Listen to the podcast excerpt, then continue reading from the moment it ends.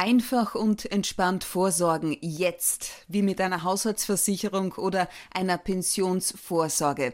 Diese Absicht steckt hinter dem Blackout Podcast Schwerpunkt, den ich hier im Oktober auf die Beine gestellt habe. Entspricht fast auch dem neuen Claim der ÖBB, nämlich heute, für morgen, für uns. Denn es geht mir darum, für uns heute aus möglichst vielen Sichtweisen, Sichtweisen von hochrangigen Entscheidungsträgern unseres Landes, Einblicke und Hilfestellungen einzuholen, damit uns morgen bzw. wann auch immer der Ernstfall Blackout nicht völlig überrascht den Boden unter den Füßen wegreißt. Und damit noch einmal willkommen, diesmal zum abschließenden Resümee hier bei Julia Schütze Talk to Me. Herbert Sauruck, Präsident der Österreichischen Gesellschaft für Krisenvorsorge. Ja, hallo. Über Reaktionen von Hörerinnen und Hörern auf diesen Blackout-Schwerpunkt, über Erwartungshaltungen und dein persönliches Fazit als Experte, Überlegungen, Rückschlüsse, Denkanstöße, darüber unterhalten wir uns jetzt. Julia Schütze, Talk to Me. Authentic, empathic, fair. Einfach und entspannt vorsorgen, jetzt ist der richtige Zeitpunkt. Herbert Sauruck, welche Reaktionen hat äh, meine Blackout-Interview-Serie bis dato ausgelöst? Also im Sinne von, dass mit dir Kontakt aufgenommen wurde. Und ja, wir duzen uns mittlerweile, so eng haben wir auch zusammengearbeitet in diesem Monat. Ja, es war überraschend. Es war eigentlich sonst noch nie so, dass direkt danach Reaktionen gab. Und es gab einerseits von einem Jungpolitiker in einer niederösterreichischen Stadt, der jetzt das Thema aufgreifen möchte auch und dort schon einige Überlegungen angestellt hat, wo wir da weitergeben wollen. Und das Positive ist, dass es genau in dieser Stadt schon mehrere Interessenten gibt, die mich in den letzten Wochen unabhängig auch kontaktiert haben und hier was machen wollen. Und es gibt auch Bereitschaft schon von der Stadtverwaltung. Da gibt es ein Gespräch im November. Von welcher Stadt sprechen wir da? Raus mit der Wahrheit. Wiener Neustadt geht's. Okay, schön. Und auch Wiener Neustadt habe ich natürlich auch einen großen persönlichen Bezug, weil ich ja dort sechs Jahre gelebt habe. Zuerst als Zögling des Militärgymnasiums und dann als Militärakademiker äh, und auch beim Roten Kreuz tätig war viele Jahre. Und der freue ich mich schon, wenn hier wieder was konstruktiv auch weitergeht und vor allem, dass man das ganzheitlich angeht. Mhm. Und heute habe ich auch eine Reaktion bekommen von einem Funkamateur, äh, der mich nochmal darauf hingewiesen hat, ja, die Funkamateure werden immer vergessen und es gibt in Österreich allein 6000 Funkamateure, die äh, spezielle Fähigkeiten und Ausbildungen haben, die auch in so einem Katastrophenfall die Behörden unterstützen können mit der Kommunikation, weil die mit ihren technischen Möglichkeiten noch eine Verbindung herstellen können. Wobei ich immer ein bisschen auch dann relativiere und sage, das ist eine wichtige Funktion und gerade in Niederösterreich gibt es ja auch einige Ansätze, äh, das besser einzubinden. Nur wir dürfen nicht erwarten, dass dann alles damit abgedeckt werden kann. Und das ist auch das, die Rückmeldung da Richtung Feuerwehr, Polizei. Ja, diese Systeme werden hoffentlich länger funktionieren als der Rest. Aber wenn alle gleichzeitig darüber kommunizieren müssen und alles koordiniert werden muss, weil eben zu wenig vielleicht vorbereitet und vorgegeben ist, dann wird es ziemlich schnell auch eingeschränkt nur mehr funktionieren. Und daher ist es so wichtig, jetzt darüber nachzudenken, Offline-Pläne vorrätig zu haben, weil wenn die Kommunikation überlastet ist oder überhaupt ausfällt, dass der Einzelne, die Einzelne schon eine Idee hat, was ist zu tun und nicht wartet, dass irgendjemand anschafft, was vielleicht dann nicht mehr funktioniert oder nicht mehr in ausreichendem Maß. Was ist zu tun? Das ist ein gutes Stichwort. Welche Bedeutung schreibst du der Energiewende zu? Die Energiewende ist eine große Herausforderung und das ist ja auch mein größeres Thema. Was tut sich in diesem europäischen Verbundsystem? Wie kann die Energiewende auch gelingen? Und das, was ich leider in vielen Bereichen erlebe, ist, dass die Dinge nicht zu Ende gedacht werden und nur immer Teilaspekte herausgenommen werden speziell eben diese Erzeugungsthematik und jetzt zunehmend auch Wasserstoff, was ja bei dir auch in zwei Sendungen das große Thema war. Mhm, Wasserstoff ÖPP und Teil, Genau. Äh, also Wasserstoff ist sicher Teil der Lösung für die Speicherung und Pufferung, aber uns muss auch klar sein, dass damit nicht alles gelöst werden kann, weil ich rund fünfmal so viel Energie benötige, wie wenn ich den Strom jetzt direkt verbrauchen würde. Und wir haben derzeit die Situation nicht, dass wir Überkapazitäten an Strom haben. Wenn man die Ausbaupläne anschaut, bis 2030 100% erneuerbarer Strom, dann würde das durchaus zeitlich teilweise auftreten. Aber die Frage ist noch immer, wer zahlt dann das Fünffache? Weil wir reden ja die ganze Zeit, es muss billiger werden. Und auf der anderen Seite, wenn ich sage, ich brauche fünfmal so viel Energie, um das zu speichern, was ich aber brauche, dann wer zahlt das? Zahlen wir das alle? Sehen wir das gesamtheitlich oder will nur jeder seinen Gewinn machen, was oft das Thema ist? Jeder will möglichst viel Gewinn rausschlagen. Das wird nicht funktionieren. Und diese Baustellen und diese Verbindungen, Wechselwirkungen, die fehlen mir noch fast allen Betrachtungen. Wer wäre da für dich Ansprechpartner Nummer eins, um da einen ersten Lösungsansatz zu finden? Das ist das Problem, das werde ich immer wieder gefragt, wer ist für das Gesamte zuständig oder verantwortlich. Äh, ich habe noch nicht gefunden. Und ich hatte diese Woche wieder ein interessantes Gespräch auch mit Austrian Power Grid und, äh, oder mit einem hochrangigen Vertreter. Und er sagt auch, ja, es gibt kaum Ansprechpartner, die die Dimension überblicken, noch, dass man jetzt das ganzheitlich angeht, sondern es geht immer um Teilbereiche, kommt das große Thema Erneuerbaren Energieausbaugesetz, wo es aber um Förderung geht der Erzeugung, aber nicht, was ist an Infrastruktur, an Netzen zusätzlich, an Speicher vor allem notwendig äh, und der bezahlt das. Sondern es geht nur mal, wie kann es einerseits, äh, es soll nichts kosten auf der Netzseite, auf der anderen Seite fördern Wind, PV und was sonst noch daherkommt, aber das Gesamtbild fehlt und das ist gerade, was mich antreibt, wenn man das Gesamte überblickt, das Detail auch wirklich einschätzen kann. Und das ist auch das Thema Blackout-Vorsorge wo ich glaube, dass ich durch meinen gesamtheitlichen Blick durchaus eine kritische Position drauf habe. Und wir haben jetzt mit diesen verschiedenen Interviews durchaus eine gewisse Ambivalenz wahrscheinlich bei den Hörern und Hörerinnen ausgelöst, weil ich habe da eher ein düsteres Bild dargestellt und wir haben dann auf der anderen Seite gehört, wir sind sehr gut vorbereitet, Feuerwehr oder auch Polizei. Die Wahrheit liegt natürlich dazwischen. Man muss wissen, ich habe vom Hintergrund her eine militärische Sozialisation und in unserer Ausbildung ist ein No-Go Wunschdenken. Und das heißt, wir sind dazu trainiert worden, durchaus mal das Schlechtere anzunehmen und positiv überrascht zu werden. Mhm. Ja, gar nicht der Worst Case, sage ich immer, sondern aber ein realistischeres Bild anzunehmen und positiv überrascht zu werden, wie umgekehrt. Und das ist, glaube ich, was uns daher auch ein bisschen unterscheidet mit den anderen Bildern, die hier gezeigt wurden. Und ich sage auch noch immer extra dazu, wenn ich mein Szenario darstelle, und das ist auch ein Punkt, der vielleicht zu wenig im Nachhinein betrachtet angesprochen worden ist, von welchem Szenario sprechen wir. Wir verwenden zwar alle den Begriff Blackout, aber jeder hat ein anderes Bild dazu. Und bei mir geht es um Blackout, um eine zweiwöchige komplette Notversorgungsfähigkeit. Und bei den meisten anderen Akteuren geht es nur um einen 24-stündigen Stromausfall. Das ist es aber nicht. Ne? Das habe ich zum Beispiel auch im Krankenhausbereich erlebt. Nicht? Beim Eingangsstatement, wir sind vorbereitet, dann habe ich eine Stunde mal dargestellt, um was geht es. Und dann war die Einschätzung der Führungskräfte, ja, wir sind nicht vorbereitet. Und dann ist es weitergegangen. Das war im Februar und im Juni haben wir uns wieder getroffen mit den Führungspersonen. Und einer der Verantwortlichen hat dann gesagt, wie sie das im Februar gesagt haben, habe ich geglaubt, ja, sie übertreiben ein bisschen. Ne? Aber jetzt nach Corona in diesen paar Monaten weiß ich, Sie haben vollkommen recht, wir werden völlig auf uns alleine gestellt sein und wir müssen schauen, dass wir selbst überleben. Und jetzt haben wir noch weiter ein bisschen in die Tiefe geschaut, wie schaut es mit den einzelnen Bereichen aus und festgestellt, dass noch am ersten Tag eigentlich schon kritisch ist. Was? Aus welchem Grund? Bereich. Ja, weil gewisse Dinge nicht vorbereitet sind. Wie zum Beispiel? Sind. Ein spannender Punkt war, dass die Reinigung nicht mehr möglich ist, weil Dinge aufbereitet werden und die sind nicht verfügbar, wenn sie nicht aufbereitet werden können, was in heute der Fall wäre. Aber da kann man mit wenig Aufwand einfach einmal äh, Material anschaffen. Aber was kritischer war, war im OP-Bereich, da wird die Bekleidung täglich beliefert. Und das heißt, am zweiten Tag ist nicht mehr die OP-Bekleidung da und der kann ich eigentlich keine ordnungsmäßige Operation mehr durchführen. Und das ist dann bis dorthin gegangen, ja, wie mache ich die Alarmierung?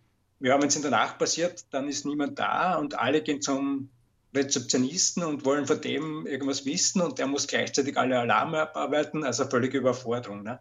Daher jetzt auch die Entscheidung, man könnte zwar vom Notstrom her das Krankenhaus, ist doch ein größeres Haus auch, durchaus drei Tage versorgen, aber wir wissen in vielen Bereichen nicht, welche Probleme tauchen noch auf und daher die Entscheidung, wir werden und zumindest wird es so der Führung vorgeschlagen und hoffentlich auch so entschieden.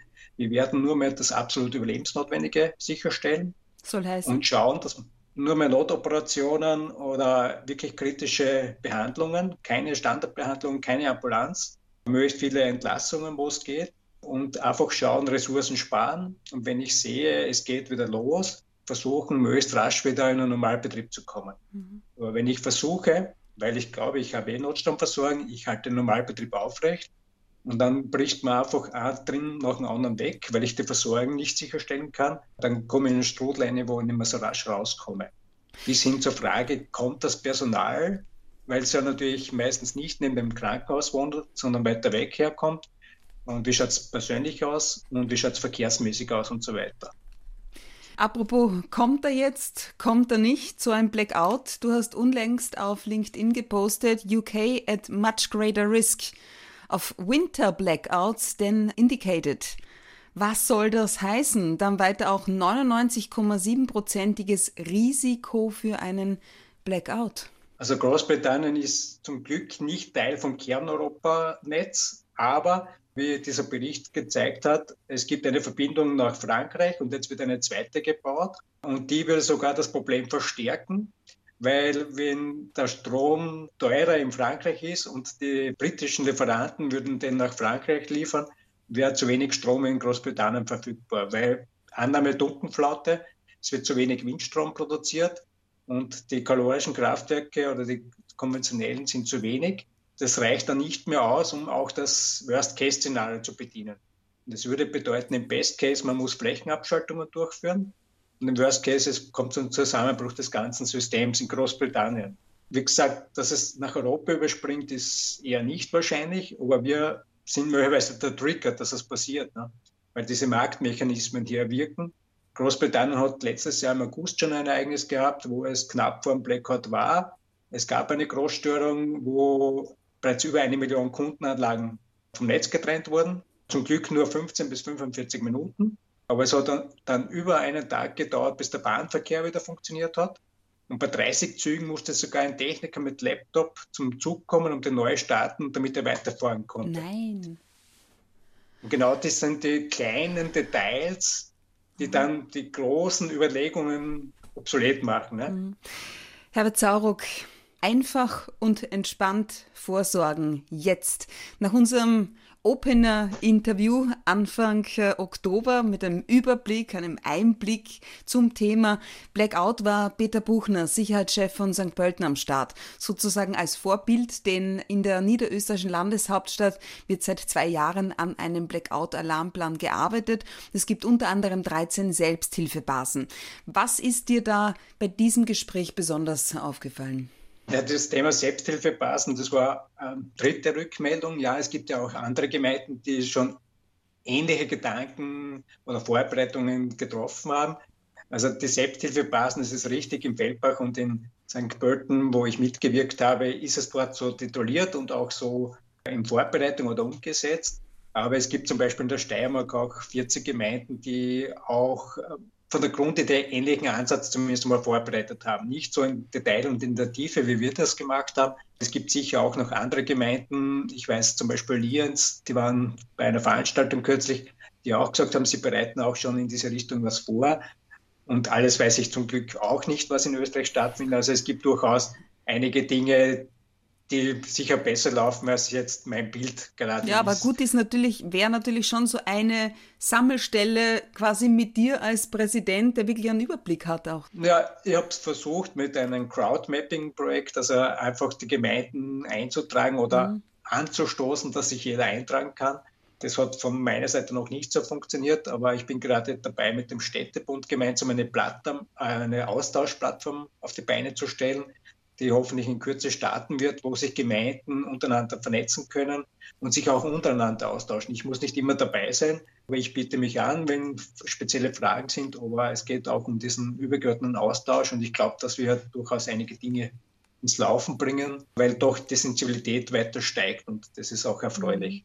Ein Punkt, bei dem du mir dann gleich angeschrieben hast äh, nach dem Interview mit dem Peter Buchner war, bitte keine Badewannen füllen. Das ist ein weit verbreiteter Mythos. Also ich soll die Badewannen nicht mit Wasser füllen. Warum nicht? Sobald ich höre, jetzt haben wir einen Blackout. Das ist noch teilweise ein Streitthema. Es gibt auch Empfehlungen, noch, wo das drinnen steht.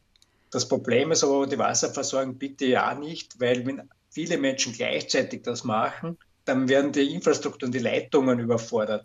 Und es kann sein, dass dann äh, Teilabschnitte in einen Unterdruck geraten, dass Leitungen kaputt werden sogar oder Lufteinschlüsse dann provoziert werden, die sehr aufwendig dann entlüftet werden müssten. Und der würde das Problem eher verstärken. Oder wenn ich sage, ich habe noch im Hochbehälter Wasser, aber die Pumpbereitschaft ist nicht mehr ausreichend, dann komme ich zumindest noch jetzt, wenn ich Minimalverbrauch habe, zwei, drei Tage wieder unten. Das würde ausreichen. Mhm. Aber wenn jetzt viele Menschen gleichzeitig ihre Badewanne anfüllen, dann ist das bald vorbei und dann haben alle anderen, die das nicht mehr gemacht haben oder machen konnten, ein Problem. Und deswegen ist es wichtig, auch wenn die Wasserversorgung funktioniert, möglichst sparsam damit umzugehen, das Notwendigste nur zu verbrauchen. Damit sollte eine Störung, die nicht erwartet oder vorbereitet ist, auftreten, ich den Sicherheitspolster einfach erhöhe. Du hast mir erzählt von einer Broschüre, krisensicheres Trinkwasser. Was steht da so überblicksmäßig drinnen? Die ist vom österreichischen Verband für Wasser- und Gasfach, ja zum Tag des Trinkwassers herausgegeben worden. Und da haben wir gemeinsam, habe ich mitarbeiten dürfen, auch verschiedene Krisenszenarien, Pandemie jetzt, Corona oder Blackout oder Cyberangriffe betrachtet und einfach zu zeigen, ja, die Trinkwasserversorgung ist grundsätzlich gut in Österreich aufgestellt, aber trotzdem einen gewissen Puffer zu Hause haben, weil es kann immer irgendwas auftreten, es kann ein größeres Rohr platzen, wie es auch immer wieder vorkommt, wo ich zwar noch wo, einkaufen kann, aber es erleichtert mir, wenn ich eine gewisse Ressource zu Hause habe. Und die Message ist auch, weil das ist auch eine Erfahrung, dass die Backbone-Betreiber, also die, die, Wasserverbände sagen, wir sind gut aufgestellt, wir haben Notstromversorgung und das und das gemacht. Und meine Erfahrung ist dann, aber die angeschlossenen Gemeinden, die dann versorgt werden von diesem Wasserverband, haben in der Regel noch eine Eigenverantwortung, nämlich die Verteilung innerhalb des Gemeindegebiets sicherzustellen. Und das war so im Feldbach, wo man dann gesagt hat, ja, bis zur Stadtgrenze ist die Wasserversorgung sichergestellt. Und im Zuge unseres Projekts hat man dann festgestellt, man braucht aber trotzdem noch 43 Drucksteigerungsanlagen und die waren bisher nicht vorbereitet. Ne? Mhm. Und der sage ich auch immer, und das ist auch Teil dieser Broschüre, frag bei deinem Wasserversorgung nach, ob das wirklich überall funktioniert. Und in St. Pölten wissen wir auch, da gibt es auch Teilgebiete, wo es wahrscheinlich nicht funktionieren wird. Und das muss man aber kommunizieren, damit sich die Leute dort vorbereiten, vorbereiten können. können. Alles klar. Genau. Weil es macht oft nicht Sinn, alles abzusichern, weil das einfach zu teuer und zu aufwendig wird. Und für diesen seltenen Fall zum Glück ist es zumutbar, dass halt Einzelne mehr für sich selbst machen müssen als jetzt vielleicht andere. Herbert Zarok, ich habe natürlich die Checkliste abgearbeitet, was mir jetzt noch fehlt. Und wenn ich schon dabei bin, das alles zu vervollständigen, ich möchte nicht, dass mein Kühlschrank und auch nicht das Gefrierfach anfangen zu tropfen, hätte ich gern auch so eine Art, weiß nicht, Kofferbatterie oder Nutzstromaggregat nur für meinen Kühlschrank. Was kannst du mir da empfehlen und was kostet das? Da kommt oft das Notstromaggregat, da rate ich eher ab, weil ich muss das Notstromaggregat irgendwie sicher einbinden, ich muss den Treibstoff vorrätig halten, ich muss den umschlagen, das ist eine Brandlast. Also viele Themen, die damit dann in Verbindung zu bringen sind und die meistens nicht auch mitbedacht werden. Und es gibt da Lösungen mit so Batteriespeicher, so Stromkoffer auch genannt, oder sogar mit PV-Modul in Verbindung. Was ist das? PV-Modul-Verbindung?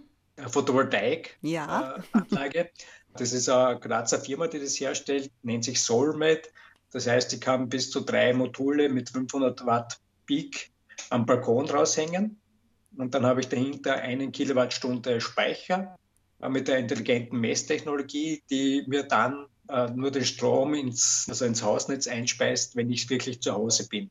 Normal würde das einfach ins Netz fließen. Und diese Anlage ist auch so konzipiert, die hat auch eine Schuckersteckdose. Und wenn jetzt das Stromnetz ausfallen würde, weil die meisten PV-Anlagen funktionieren nicht, wenn das Stromnetz ausfällt, dann kann ich bei dieser Dose anstecken und kann zum Beispiel auch Kühlschrank, Kühlgeräte oder Heizungspumpen betreiben. Was wichtig ist zu wissen ist, dass Pumpen also Kühlschrank oder Heizungspumpe beim Anlauf einen hohen Anlaufstrom haben. Und das muss das Gerät oder diese Batterie aushalten, weil sonst schaltet der Schutzmechanismus das ab.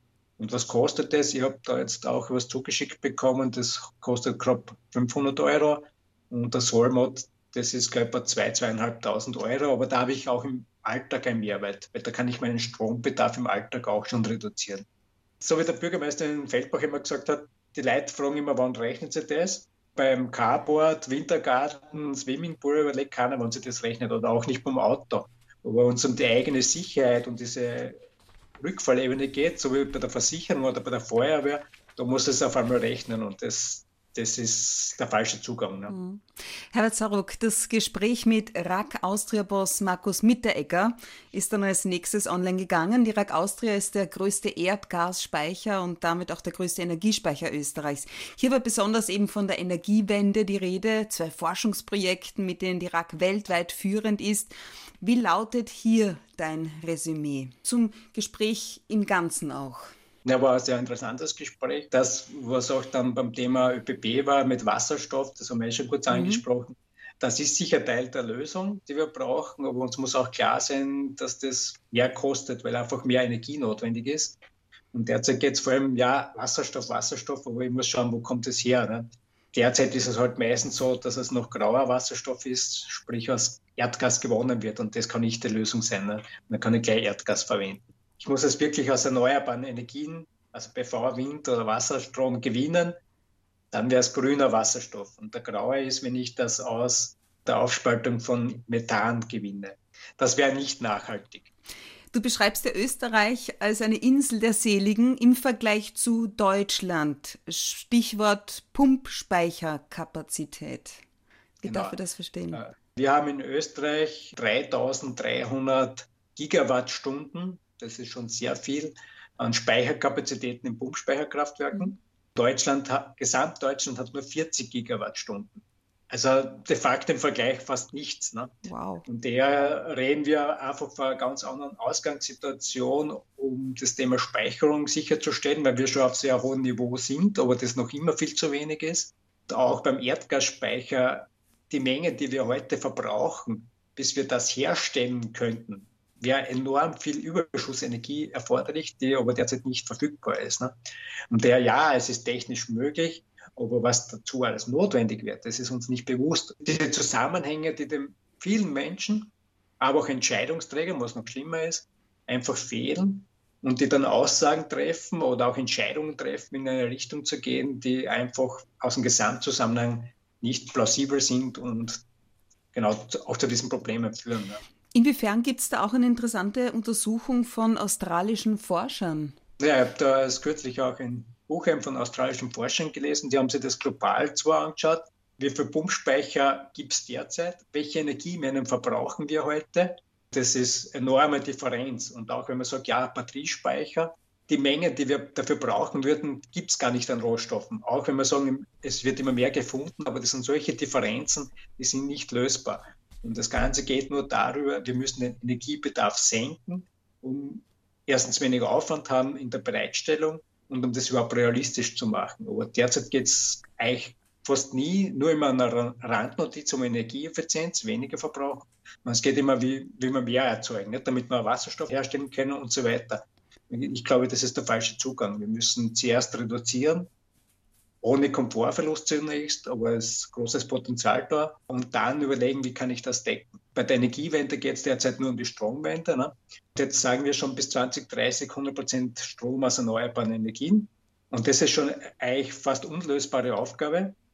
Und dann aber im nächsten Schritt bis 2040, das heißt im gleichen Zeitraum wie jetzt 2030, wollen wir den Rest auch klimaneutral machen. Aber der Strom hat nur 20 bis 25 Prozent Anteil vom Gesamtenergieverbrauch. Das heißt, wir müssten dann im nächsten Schritt vier bis fünffache lösen, das wir jetzt schon nicht lösen können. Und das ist halt irgendwie schwer nachvollziehbar oder nicht mehr plausibel. Es hört sich gut an, es fühlt sich gut an, aber es ist wenig realistisch. Herr Zarok, wir sprechen in Teil 2 gleich weiter.